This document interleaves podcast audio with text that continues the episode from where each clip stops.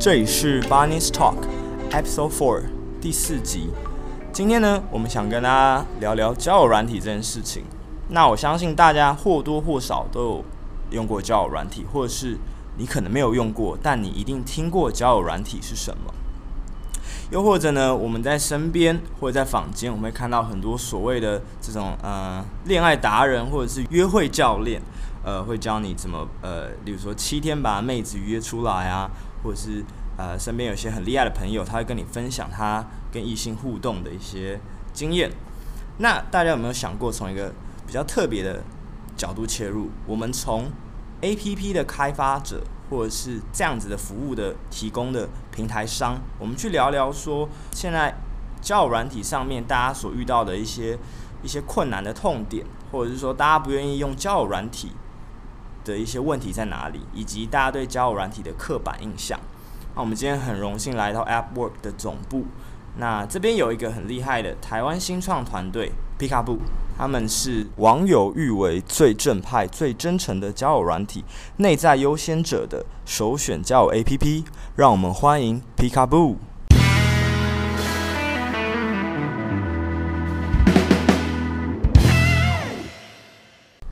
嗨，大家好，我是 Peekaboo 的 founder，我叫做 Lumio。哎，大家好，我是 Peekaboo 的 co-founder，我是徐静。大家好，我是 Peekaboo 的 co-founder，我叫 Olivia。Peekaboo co-founder 彭瑞元。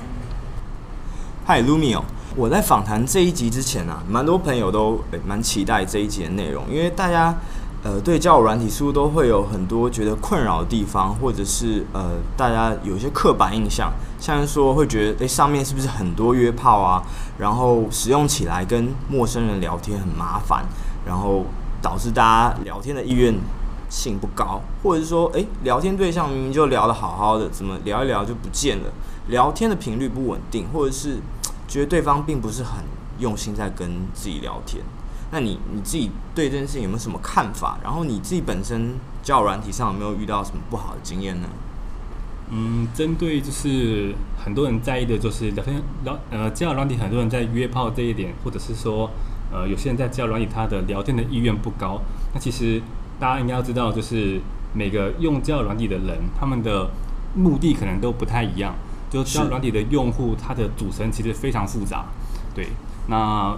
身为就是呃交友软体的开发者，我们最重要的其实是要把这些人给分流，嗯、就是你把一个想约炮的人跟不想约炮的人，就是凑在一起，嗯、或者是想要找对象的人跟只想要闲聊的人凑在一起，那都可能就是不会有一个好的下场。嗯，对。那我们这边其实就是在。个人档案的部分做是做了比较多的功夫，那我们的 AI 就是可以去做比较好的配对，那这样就不会发生就是呃就是他们会聊不起来的状况。嗯，了解，我我也认同这个想法，因为现在坊间其实交友软体是非常多的啊，我觉得我自己的想法是认为说不同的交友软体的类型会符合不一样的市场需求。我们这边不做太多的嗯可能道德上的批判，因为我认为说这种大家的情欲是自由的嘛。如果有些人他可能有所谓的约炮或者是不一样关系的需求，那我相信会有一些 APP 是符合他的需求。同样的，也有一些交友软体，他们是主打可能婚恋市场或者是以结婚为前提的交友 APP。Lumio，你觉得皮卡布自己的定位是什么？你们怎么样在这么多的这个交友的红海里面，你们怎么样呃找出自己的优势以及定位呢？嗯，Peekaboo 它其实比较没有，就是针对什么样的呃目的性的人去做区分。那我们这边比较呃鲜明的一个定位，是我们希望大家是可以先认识彼此的内在。对，那所以说我们刚刚讲到的，例如说我们在个人档案去做呃优化，让大家可以去展现自己的优点。那我们另外还是在呃聊天室里面加入了一个 Chatbot，它是一个呃可爱的柴犬，那它会带用户去做一些呃。呃，互动的游戏，还有一些话题的一些引导，对，那这部分就是在其他交友软体比较少见到的，对，我们比较不是像，例如说呃，Tinder 啊之类的，就是呃呃以貌取人的一个交友模式。好，所以我们可以这么说，嗯，Peekaboo 其实是一款比较走心的交友软体。像很多人在聊天上面，他会觉得说，诶，跟聊天的对象有时候不知道聊什么，或者是说觉得说。呃，有时候可能聊得很热络，但是对方突然就就不见了。嗯，你觉得这个这件事情，你觉得嗯，这个中间出了环节出了什么问题啊？OK，呃，我可能要先跟大家就是描述一个事实，就是说聊天其实是一件很累的事情。是，那尤其是我们用交友软体，我们认识了这么多人，然后当我每次认识一个新的人的时候，那我又要重新去对他做一些基本的调查，做一个公版的聊天这样子，那其实这是非常非常的累人的。所以说，我们我们的呃 Chatbot 其实会想办法去在一开始的时候就去带一些比较深入有趣的话题，对，那这样子的话，那用户就比较可以就是呃立刻去就是认识对方，就是比较内在的一个部分。嗯，那你刚刚有提到提到蛮多次这个你们 Pikabu 里面的 Chatbot 嘛，就是这个聊天机器人。那这边可不可以多多跟我们介绍一下你们聊天机器人，呃，指的是什么？我们聊天机器人就是在呃聊天室的左下角有一个按钮，那你随时可以呼叫那只柴犬出来，那这只柴犬会帮你做呃呃玩一个叫做你答我猜的一个游戏。对，那这个你答我猜游戏其实就是由这个 Chatbot 来丢出一个题目，那呃你要猜对方的答案，那对方要回答自己的答案。对，那如果说你猜中的话，那你就可以获得一些奖品。那其实不论是呃猜对还是猜错，他们都可以互相了解彼此，并且可以就是去延伸接下来的话题。嗯，可不可以举一个例子给我们听呢？举一个例子吗？呃，例如说呃这个 Chatbot 他他可能会问一些比较一般人刚刚见面的时候，或者是刚认识的时候，不会问的问题，比如说父母送了你一件你不喜欢的衣服，那你会怎么处理它？那选项一可能是把它卖掉，那选项二可能就是还是硬着头皮穿，那选项三可能是当睡衣穿。这一类的问题是平常呃刚认识的人不会拿出来聊的。可是事实上，这个问题其实非常非常的有趣，而且就是透过这个问题的回答，其实你可以大概了解这个人是他是一个什么样个性、什么样想法的人。嗯，我相信，呃，我们这个世代啊，对于父母有些有时候过度的关心，其实是觉得很烦的，然后是非常有共鸣的一一个话题啦。就是我相信大家有时候，呃，多少都会收到这样子的一个，呃，父母太刻意的关心。我相信这其实是一个还不错的聊天话题。回到聊天的这个本质啊，呃，有时候因为交友软体上面都有个一个栏位是可以填写自介的，我觉得。我自己的看法是，聊天有时候你配对不到适合的对象，或者是聊得不太好，我觉得自己呃也要负一半的责任。例如说，呃，你照片的挑选啊，然后字介的描述，以及你可能聊天的功力等等。那你觉得这一部分的话，呃，Pikabu 有没有办法给使用者一些回馈或者是帮助？OK，那呃，我觉得啊，其实聊天基本上就是在。互相问对方问题，对，那怎么样会让别人想要问你问题呢？就是要让对方对你产生兴趣，他对你产生好奇之类的。这个时候最重要的就是你的个人档案要可以引起对方的一些注意。有些一般交友软体，它可能会就是让你去自由去发挥写你的自介，那可是其实很多人他可能不太不太擅长去写一个呃文情并茂的一个自我介绍。那我们这边就是用非常多的 hashtag，就是我们定义了。几千个 hashtag 让用户可以用这些标签来呈现自己的一些特色和优点。对，那这样子的话，那对方就比较能够了解是说，呃，要跟你聊什么样的话题。嗯，我我想问一下，如果说他呃可能不是 Pikabu 的用户，他只是一般的交友软体的使用者，你有没有办法给他们一些呃字界上的一些回馈？例如说，诶，怎么样子的字界，嗯？掌握哪一些诀窍会让你的字界看起来其实是比较容易吸睛，大家比较容易抓到重点的？嗯，自介最好是可以多写一点自己相关的一些资料，就是你可能不要写一些太太 common 的，例如说我喜欢呃听音乐、看电影、运动，那可能这样对这样别人对你的印象其实非常非常的模糊。你可以多聊，你可以多写一些关于你的职业啊，或者是你下班的兴趣，你实际上在做什么。对，那这是第一点。那第二点就是你在自我介绍里面，我比较不建议大家就是展现出太强的意图。那这个时候往往会给别人比较多的压力。我举个例子，比如说，如果说你在自我介绍里面写说，我今天就是要找女朋友，找稳定交往的对象。那很多时候女生看到这样子的自介的时候，其实会呃反而是会却步的。对，我觉得大家应该要避免这种自我介绍。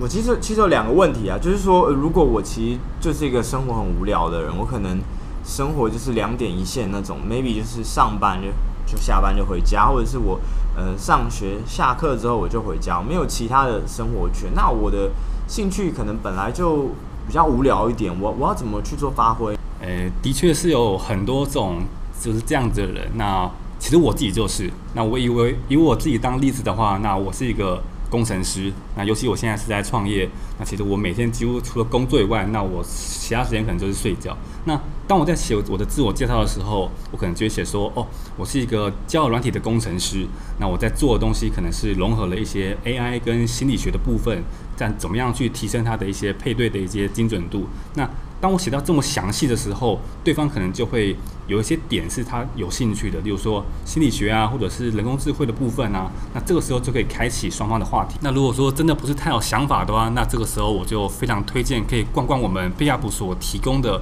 非常丰富的 Hashtag，看哪些是可以代表你的一些特色。我其实蛮好奇的嘛，因为你们皮卡布号称说有两千五百个 Hashtag，那这这 Hashtag 是是怎么出来的啊？它跟我们在脸书啊、IG 上所 tag 的那些 hashtag 有什么不一样吗？呃，我们的 hashtag 其实不是我设计的，对，那这部分可能要请我们团队的文胆来跟跟各位介绍。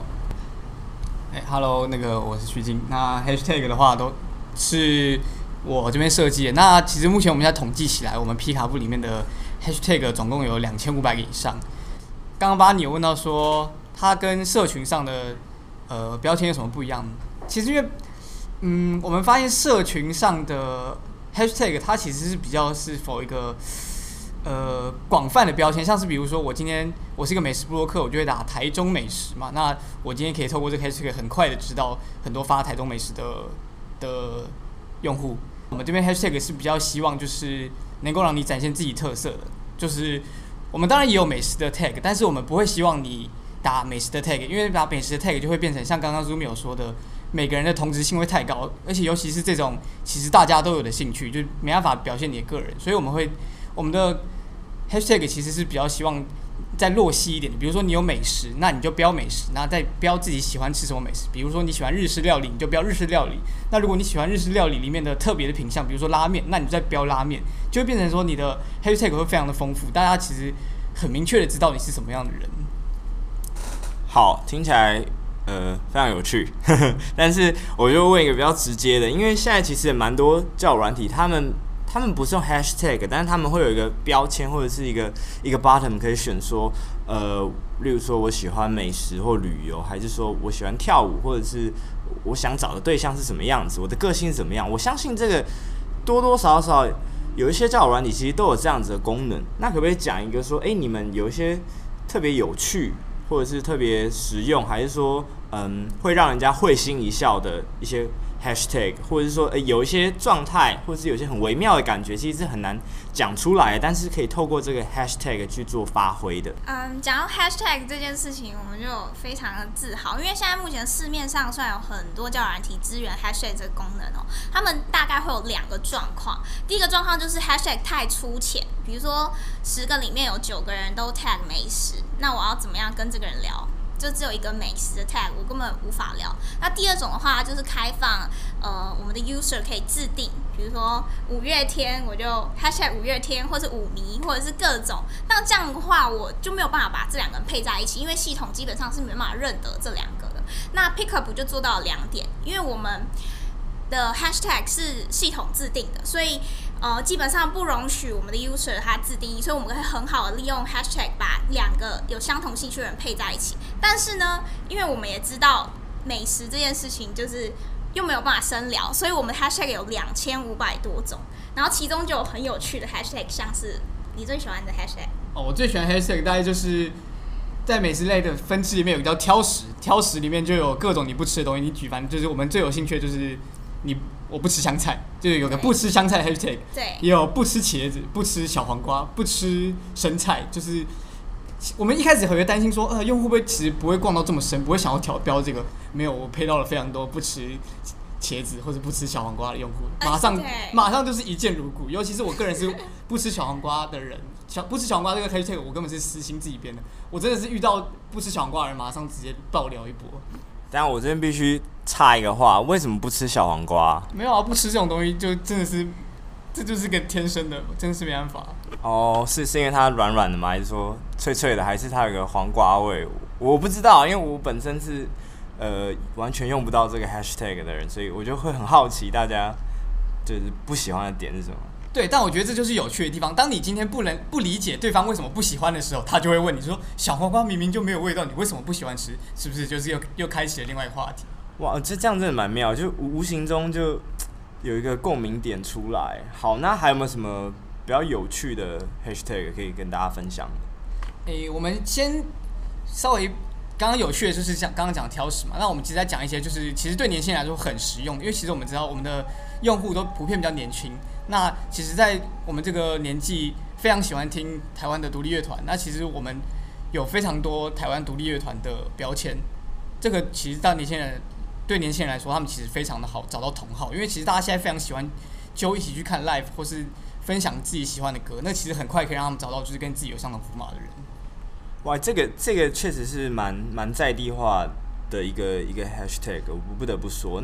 在讲到这边，我就蛮好奇，所以你们是不是需要呃花蛮多时间去收集这些 hashtag，还是说你们因为这 hashtag 是你们你们放上去的嘛？那你们怎么判断说这 hashtag 呃我要不要放上去？还是说这个这个热度怎么抓？例如说现在很很流行的反送中议题啊，或者是呃买叉三送小三啊这种 hashtag 有没有机会放上去之类？你们怎么去判断说这个 hashtag 要不要放？然后呃。对，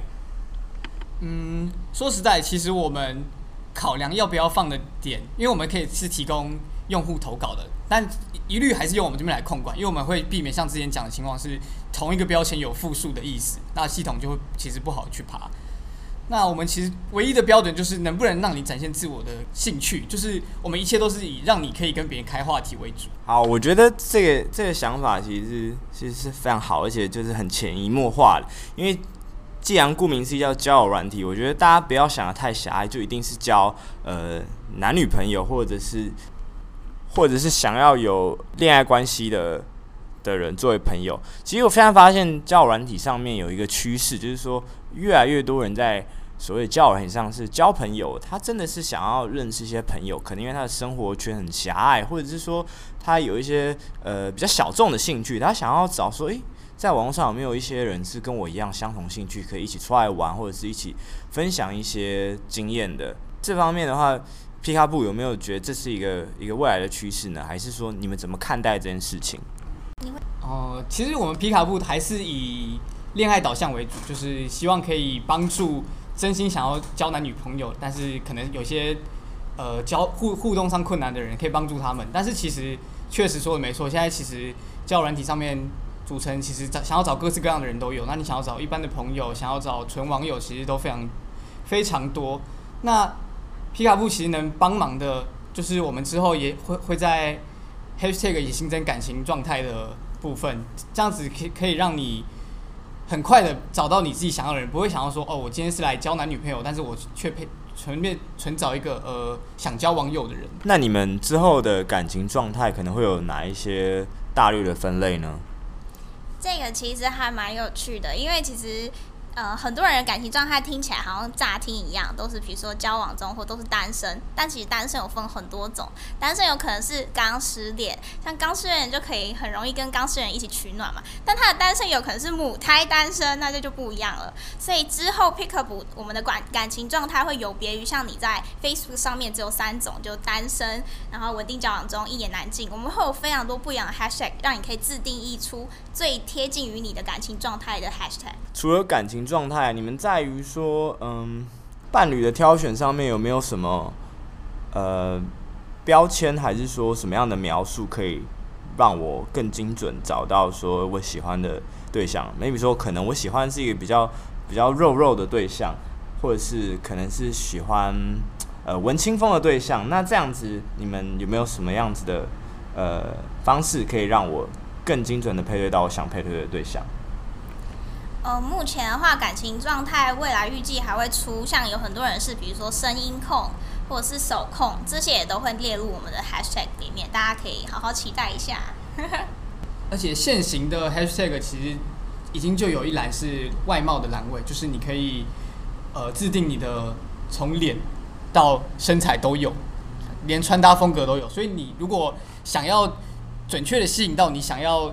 吸引的人的话，比如说我想要找一个也跟我一样喜欢呃文青风的人好了，那我在外表的穿搭风格那边我就会 tag 自己是文青风。那如果我想要找诶、喜欢森林系的人，那我就会 tag 我自己是森林系。嗯，那像很多人女生也特别喜欢男生可能是单眼皮嘛，那单眼皮的男生就可以其实就可以把这这个当成一个卖点，你可以 hashtag 自己单眼皮。那喜欢单眼皮的女生其实很快就可以找到你。OK，哦，我觉得这这也是一个呃还不错的一个方式，说我可以呃找到说我喜欢的类型，或者是就像就像你讲的，可能什么什么控之类的。但我这边有有一个问题是。有一些比较害羞，或者是可能比较没有自信的朋友，他可能会因为自己的外貌的关系，例如说，呃，他的他的身形可能是比较肉一点，那他可能对自己就比较呃没有自信，常常会在交友软体上看到说，诶、他写说他多少公斤，然后呃不喜欢的人不要进来，什么不喜勿入之类的，或者是说他可能嗯。外表或者是个性，他觉得有一些不是大家世俗所接受的东西。那你你觉得你怎么看这件事情？你觉得它是一个市场的区隔，说，诶、如果我就是喜欢呃这样子的人，我就我就来跟他聊天，还是说你觉得他其实是大家呃一种不自信的表现，变成是一种嗯可能因为自卑而产生的一种自我保护呢？对。哦，把你刚刚讲的这个，的确就是在蛮多交友软体上面会遇到的。但其实，首先第一点，我们皮卡布它的机制上面就是我们会让照片是模糊的，就是我们在配对的时候，我们其实没办法很清楚看到对方的长相。那其实这个就很大的降低了，就是可能有些觉得自己太胖的女生或太胖的男生，他们会觉得哦自卑，所以大家看到我照片的时候，我不希望被别人心心里先嫌胖，所以我可能就是。自己会先讲出来说：“哦，我很胖。”自己先打这个预防针。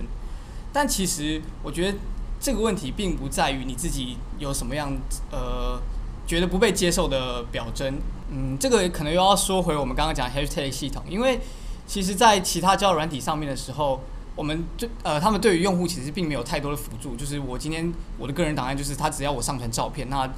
自我介绍就让我自己发挥嘛。但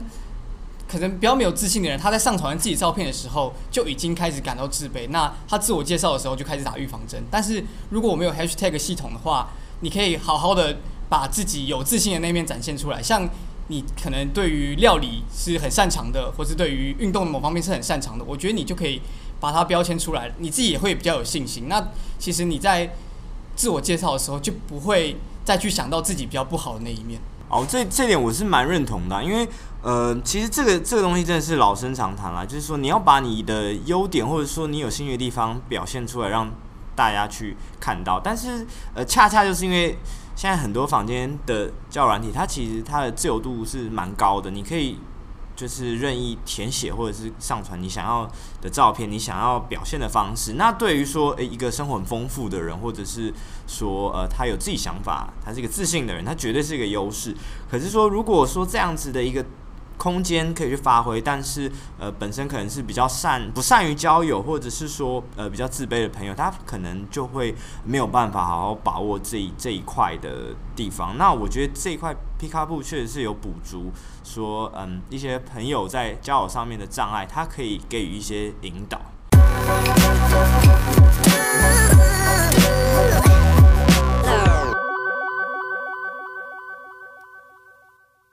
喜欢今天的内容吗？现在在 YouTube、Spotify、iTunes Podcast 上搜寻 Barney's Talk 就可以找到我们的节目喽。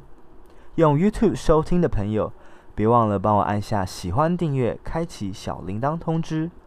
另外，如果你觉得今天的内容对你很有帮助，在资讯栏的部分也提供了我接口支付的账号，欢迎大家用小额捐赠的方式给予我最实际的回馈。用 iTunes Podcast 收听的朋友，也别忘了帮我按下订阅，并在评分区给我五星好评。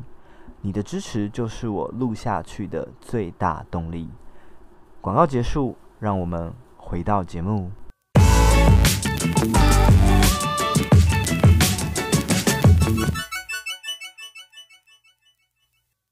其实前面聊了蛮多，呃，教软体的一些。一些现况啊，然后大家遇到一些痛点。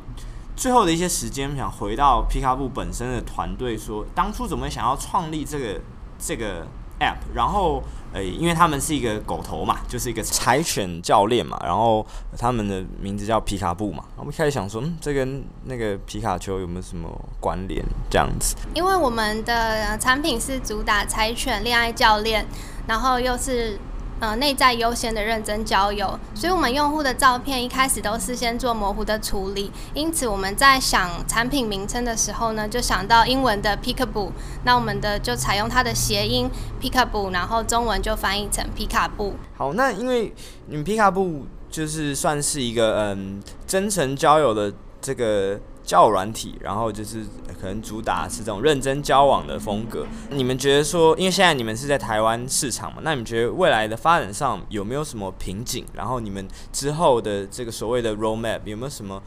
想法？还是说之后会不会到海外的市场啊？这一块？可不可以跟大家透露一下，就是之后的布局？呃，皮卡布的部分，呃，因为我们是主打恋爱教练，所以我们初期的部分，我们会先冲高用户的人数，之后再看用户的回馈跟反应的状况，我们会再提供更多用户希望我们呃推出的新功能。那在于未来的部分，我们是希望能够提供一条龙式的恋爱服务，从用户在我们的平台上认识，然后配对，然后聊天。那之后针对他们转往线下的部分，我们也希望能够继续和他们做陪伴，还有呃恋爱教练的部分。那比较未来的方向，如果是发展到海外的话，因为我们的呃 App 内提供非常大量的 Hashtag 跟题库，以及我们的恋爱教练的一些文章等等，它如果要移植到海外，可能不同的风俗文化民情和语言，呃，对我们来说是会比较大的功。那我们目前短时间内不会有呃移往海外的打算。嗯，我了解，因为像你刚刚。前面分享很多呃标签的东西，很在地化的东西，我我觉得这一定是依各个市场，就是因地制宜的。例如说，可能地下乐团或者是一些一些梗、一些东西，这个绝对是需要有在地的团队或者是呃其他的方式去去做布局这样。那不过刚刚呃皮卡布有提到说，这个一条龙的恋爱服务嘛，就是线下部分，因为我我们其实有时候会看到说，可能在网络上两个人聊得很开心嘛，那可能。诶，这时候脸书这种很多内容文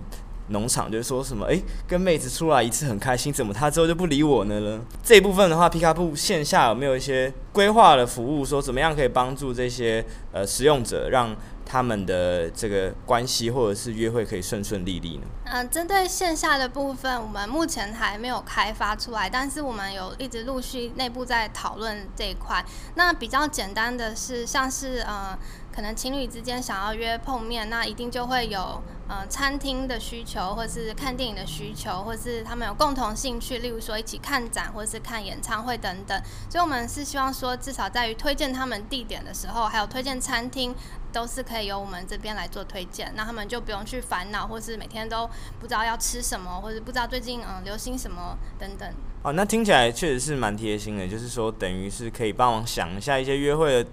内容或者是行程怎么去做安排？最后的话，想问说，如果已经约，已经已经瞧好说，我我要跟这个对象约出来啊，但在约会的部分有没有一些呃一些 pebble 或者是一些小技巧可以跟大家分享？说怎么样让对方都有一个好印象，还是说我怎么样是打造一个有趣的约会呢？嗯，那针对线下。约会的部分呢，其实大家可以再关注我们皮卡布的文章，因为我们是恋爱教练，所以我们像之前前一阵子就有推出了一个是跟呃看电影相关的一些建议，就是例如说怎么挑选电影啊，怎么讨论，然后可能实际约碰面的状况，例如说提早订票，然后大家一个人帮忙拿票，另外一个人就去呃买爆米花，或者是。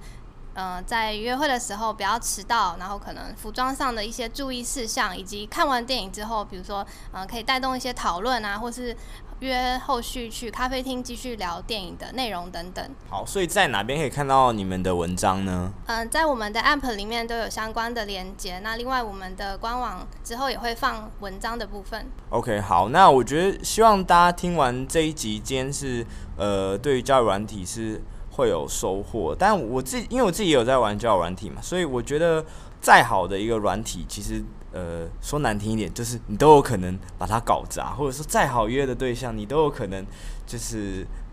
让他失败。所以说，诶，最后想要以他们 APP 的教软体创办人的团队，看他们给我们一些经验，然后还有一些他们过往一定也有一些使用教软体的经验，能不能就是替他会诊一下？嗯，可能三个小步骤好了，就是呃，大家怎么在较软体上就是胜出呢？嗯、身为那个女生用户，那我自己的话，我是会比较蛮看自介的，因为我们提供了非常多的 hashtag，我相信大家就是可以标示自己的兴趣，但是这时自介还是非常重要的，因为有蛮多的男生用户，他们可能觉得嗯就会写个 hi，或是想认识你，或者是好无聊，或是心累，或是找人聊聊这种一句话的自介，那嗯就是可能女生会觉得说。完全不知道他是什么样的人，那想不想和他配对，那自己也不知道。所以我自己的话，我会比较建议，就是，嗯、自荐是可以，就是稍微代表一下自己，例如说个性是比较幽默风趣啊，或者是他是比较一个，呃，有条理的人之类。我觉得都总比一句话好。那可能就是，例如说他可以提到多一点，例如说他有养什么宠物啊，或者是说他喜欢什么东西，然后。呃，可能有时候我觉得讲个笑话也好，那都总比一句话就是“嗨，认识你”之类的好。好，我们听完女生一号的想法，现在听女生二号的想法。就是除了自我介绍的问题以外，就是发现有很多人他们是不看别人的自我介绍，这也是一个硬伤。就是明明人家都写得很清楚了，然后你又在对话的时候又硬问了一次，这其实还蛮。扣分的，然后另外就是说，很多人在真的开始聊天的时候会传嗨，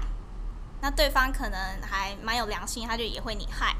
那你再回他嗨嗨，然后就永无止境的嗨下去，就是真的非常无聊。所以很多男生会抱怨说，怎么好像叫人上面都没有真人？其实是因为你真的太无聊了。对，所以呃，除了不要打嗨之外，就是建议比较不会开话题的男生可以善用我们的那个。